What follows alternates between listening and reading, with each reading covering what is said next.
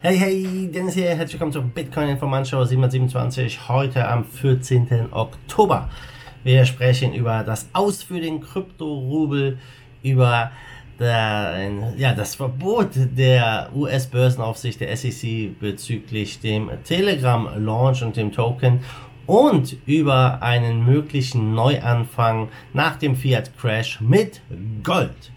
Wir beginnen wie immer mit dem Preis und ja, aktuell stehen wir bei 8322. Wir sind gestern Abend, waren wir bei ja 8450 und sind dann runtergefallen. Ja, um 22 Uhr ging es mal eben 250 Dollar runter. Jetzt klettert der Bitcoin wieder ein bisschen, er leuchtet auch grün, aber mal gucken, was diese Woche so bringt. Als allererstes gehen wir rüber nach Russland. Die Chefin der Zentralbank hat sich da ge erneut geäußert zur nationalen Kryptowährung, dem Krypto-Rubel.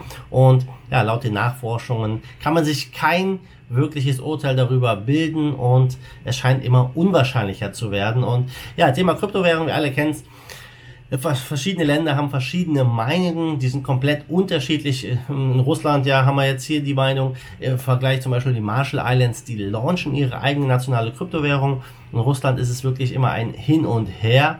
Und ähm, der Kryptorubel stand ja mal zur Debatte, äh, aber es scheint, das Ganze ist jetzt vom Tisch. Denn ja, äh, letztes Jahr, nee, 2017 war es sogar schon, dass die russische Regierung da wirklich ja ein Forschungsprojekt in Auftrag gegeben hat, um halt Vor- und Nachteile von so einer Kryptowährung für einen Staat, für den, also eine staatliche Kryptowährung zu erarbeiten. Und ähm, ja, das äh, Projekt stand dann kurz vorm Abschluss und äh, es hieß dann, der Kryptorubel könnte für internationale Ausgleichszahlungen genutzt werden. Und die Zentralbankchefin hat jetzt gesagt in Sochi, dass äh, die das Thema ausgiebig studiert haben. Die Gründe für die Ausgabe einer nationalen Kryptowährung sind aber nicht eindeutig, nicht nur aus technologischen Gründen, sondern auch, weil es schwierig ist abzuschätzen, welche Vorteile eine nationale Kryptowährung mit sich bringen würde. Ja, ein Beispiel wären Vorteile gegenüber dem bereits bestehenden elektronischen Zahlsystem, aber sie sagt, es gibt viele Risiken und die Vorteile sind nicht offensichtlich genug. Und ja, was soll man daraus schließen? Es scheint wohl doch nicht so leicht zu sein für die Staaten, äh, ja, diese Technologie wirklich zu nutzen für sich. Und dieses Hin und Her wird wohl weitergehen. Ähm, mal gucken, ob wir da jetzt ähm, mit der Einführung von dem Sovereign, von den Marshall Islands, da ein Paradebeispiel sehen, was dann andere Staaten äh, aufgreifen werden. Auf jeden Fall scheint es erstmal so, dass der Kryptorubel erstmal unwahrscheinlicher geworden ist. Vielleicht ist das auch nur eine, ja, eine Finte, die Leute in die falsche, um die Leute in die falsche Richtung zu senden und der Kryptorubel ist bereits fertig, ja, wer weiß das schon. Aber gucken wir rüber zu Telegram. Telegram, der Token, wurde, äh, wurde heiß erwartet. Er sollte ja eigentlich Ende Oktober starten, aber jetzt hat die SEC im Endeffekt die Ausschüttung und den Verkauf vom Gramm-Token in den USA verboten. Gleichzeitig wurde das ICO von Telegram nachträglich für illegal erklärt. Ja, kann natürlich äußerst überraschen. Eigentlich ja, in zwei Wochen sollte es an den Start gehen. Der ICO war ja schon 2018 und äh, ja, nun gibt das Informa äh, in, Unternehmen ein paar Infos preis, die der Öffentlichkeit bisher nicht zur Verfügung standen. Und äh, so hat man zum einen das Bedauern und Unverständnis für die eingereichte Klage der SEC geäußert und äh, natürlich gesagt, dass man die Auffassung der SEC nicht teilt. Es geht ebenfalls hervor, dass Telegram erst seit 18 Monaten versucht hat, eine Stellungnahme von der SEC zu bekommen, allerdings ohne Erfolg. Und jetzt so zwei Wochen bevor das Ding an den Start geht, da sagt die, äh, die, die SEC, ey, sorry, tut uns leid, ist illegal das Ganze, ne? Und ähm, ja, das ist natürlich äh, ziemlich kurios. Jetzt soll am 24. Oktober, also in zehn Tagen, die erste Anhörung stattfinden bezüglich der einstweiligen Verfügung der Börsenaufsicht äh, gegen Telegram. Und äh, man merkt auch hier wieder die SEC, die weiß auch nicht wirklich, was sie tut. Äh, wir haben zum Beispiel Libra, die wirklich hart zu kämpfen haben mit der Politik.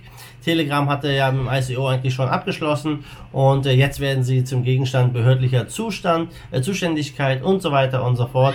Ja, vielleicht geht äh, der Telegram-Token sogar komplett äh, ja, den Bach runter. Das wäre natürlich ziemlich krass, wenn da jetzt äh, sowas in diese Richtung passiert und äh, vor allem diese Niederlage dann vor Gericht glaube, die hätte weitreichende Auswirkungen, weil man sich einfach nicht mehr sicher sein kann, was passiert. Und was lernen wir daraus? Ja, einfach ähm, einen Token releasen ohne ICO ist, glaube ich, eine bessere Idee. so wie es Bit beim Bitcoin der Fall war. So, dann gucken wir mal rüber zu unseren Nachbarn, den Niederlanden. Wenn ihr Zuschauer meiner äh, Show seid, dann wisst ihr, es, äh, das Fiat-System oder Fiat-Systeme generell sind ja durch nichts gedeckt. 1971 hatten wir bis 1971 einen Goldstandard, wo man den US-Dollar gegen eine bestimmte Menge Gold tauschen konnte. Das hat Richard Nixon 1971 aufgelöst. Ja, man musste ein bisschen Geld drucken für Vietnam, weil wenn man Gold hat wirklich als ähm, ähm, als Gegenwert für die Fiat-Währung, ja, dann kann man nicht einfach äh, drucken, wie man will, dann braucht man Gold und ja, das gibt's seit 1971 mehr. Unsere Währungen sind durch nichts gedeckt, außer das Vertrauen und früher oder später kehren sie alle wieder auf ihren Ursprungswert zurück. Das ist ein Null, ja, und äh, diese Gelddruckerei, die wir seit Jahren sehen, die ist auch richtig, richtig äh, crazy und die ähm, Gelddrucken bedeutet ja nichts anderes, ja, dass je mehr Gold gedruckt wird, dass das vorhandene Geld im Umlauf immer weniger wert wird. Und als Beispiel in den letzten zehn Jahren, zum Beispiel in der Eurozone, bis heute, in den letzten zehn Jahren hat sich die Geldmenge verdoppelt. Das heißt, dass äh, dein, äh, dein, der Wert deines Geldes sich faktisch in den letzten zehn Jahren halbiert hat, ja, und das in, in nur zehn Jahren. Rechne mal weiter, wie es dann aussieht in 20, 30 Jahren, da ist es nichts mehr wert, wenn das System überhaupt so lange hält, was ich nicht glaube. Und die niederländische Zentralbank, die hat jetzt gesagt, sollte es einen globalen Wirtschaftseinbruch geben, dann können wir ganz einfach einen Neustart, einen Reset machen mit Gold. Ja, da hat sie natürlich äh, recht und deutet so ein bisschen darauf hin, dass es vielleicht auch von einigen erwartet wird. Und äh, wir sehen, die USA druckt Geld, äh, die äh, äh, Zentralbank druckt weiter Geld. Weltweit wird immer mehr Geld gedruckt, immer mehr Zinsen, äh, immer, immer mehr Schulden gemacht. Die Zinsen werden weiter gesenkt.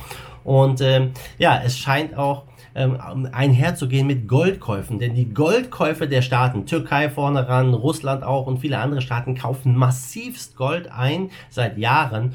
Und äh, die Bedeutung scheint jetzt durch solche Ausnahmen natürlich auch weiter zuzunehmen.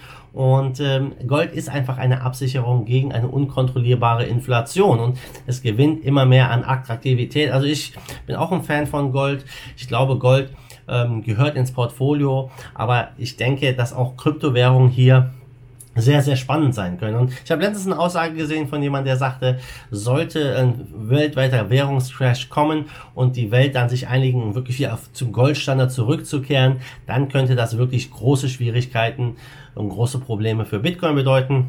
Ja, bin ich mal gespannt, wie das sich weiterentwickelt. Aber Fakt ist, ich glaube, ja, dass wir einen Crash sehen werden. Und wenn man sich auch mal den Gold, Goldpreis anguckt, der letzten ähm, ja, zehn Jahre, 2008 zur Krise, waren wir bei 972 Dollar. Danach sind wir runtergefallen auf 732.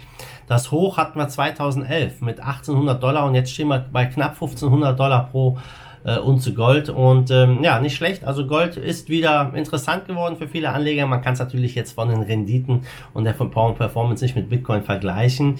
Aber die Bedeutung scheint bei den Zentralbanken zuzunehmen und das sollte man ja zur Kenntnis nehmen.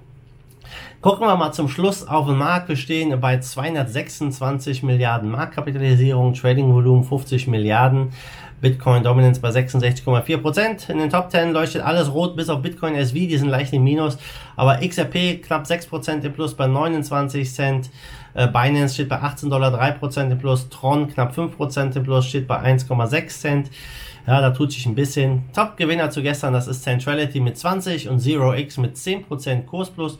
Top-Verlierer ist Crypterium mit 5 und Ravencoin auch mit 5. Also wieder ein bisschen was an Bewegung. Mal gucken, ob die Woche ja mal ein bisschen mehr Bewegung in den Bitcoin reinbringt. Es war ja bisher relativ langsam. Einige sagen, der Bitcoin wird jetzt seitwärts laufen und die Alt-Season kann beginnen. Glaubst du, äh, das ist eine Möglichkeit? Schreibt mir mal in die Kommentare. Also Leute, damit sind wir durch für die News für heute. Ich bedanke mich fürs Zusehen, fürs Zuhören, wünsche allen einen wunderschönen Start in die Woche und wir sehen uns am Morgen wieder in alter Frische. Bis dahin wie immer, macht gut, schwenkt den Hut, der zweite Force of Evil in Bitcoin and Cryptocurrency we trust. Bam!